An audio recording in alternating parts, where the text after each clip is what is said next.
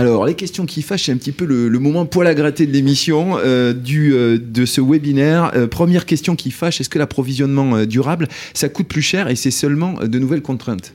Vous venez d'y répondre un eh peu. Ben, voilà, Stéphane. ah non non, c'est ça, c'est vraiment il faut il faut y aller et ça ça, ça offre de nouveaux débouchés et de nouvelles rentabilités. On va on peut aller chercher de l'argent euh, c'est pas en faisant ce que le voisin fait qu'on va gagner de l'argent. Stéphane Juste pour compléter, on parle de situations effectivement où on est, euh, on est parfois en granulat recyclé euh, moins cher. mais Stéphane Poulard a aussi expérimenté au fil des années sa capacité à sortir un granulat de grande qualité, notamment sur ses, ses, caractéristiques en matière de résistance.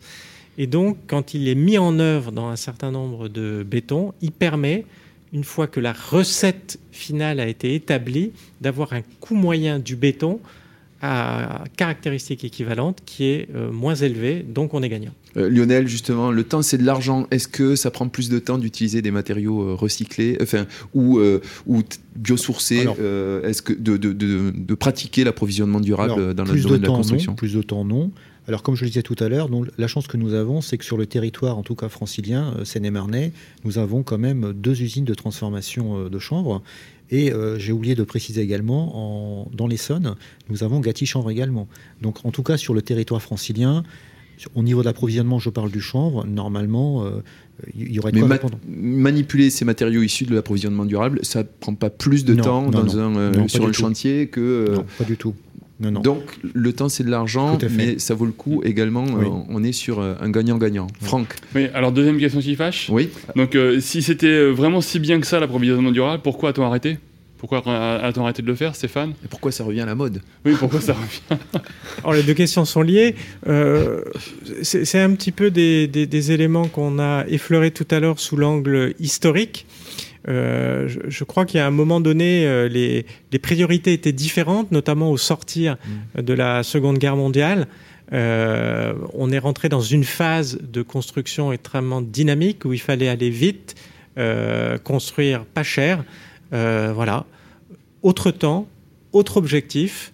Aujourd'hui, nous sommes dans un temps qui est différent, où les priorités ont été revues on parle environnement, on parle avenir de la planète, on parle nécessité de revoir les anciennes techniques, de les remettre au goût mm. du jour et de les mixer avec les techniques actuelles dans le cadre d'une approche systémique. Je souris parce que la troisième question qui fâche rebondit sur euh, ce que vous venez de dire. Euh, l'approvisionnement durable est une bonne chose, mais ça ne suffira pas pour lutter efficacement contre l'impact de la construction sur l'environnement.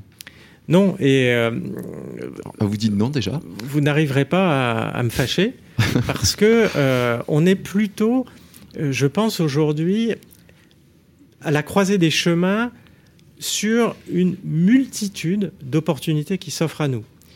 On a la possibilité d'avoir un champ de process un petit peu séculaire, on disait tout à l'heure, plus ou moins séculaire, mais ancien, qui reviennent à l'ordre du jour, qui peuvent bénéficier d'un certain nombre d'innovations qui sont des innovations du moment, qui à l'époque n'existaient pas, qui permettent d'obtenir de nouvelles caractéristiques pour ces matériaux.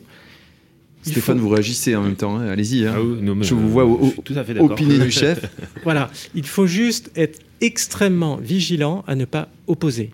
L'approvisionnement durable, qui fait partie intégrante euh, de l'ensemble des éléments de l'économie circulaire, c'est la coopération des matériaux, des savoir-faire et des personnes qui les mettent en œuvre.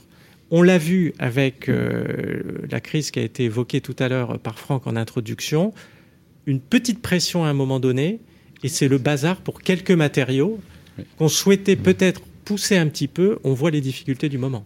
Eh ben, écoutez, merci. La question qui fâche, vous avez, euh, voilà, n'ont pas été très euh, fâcheuses.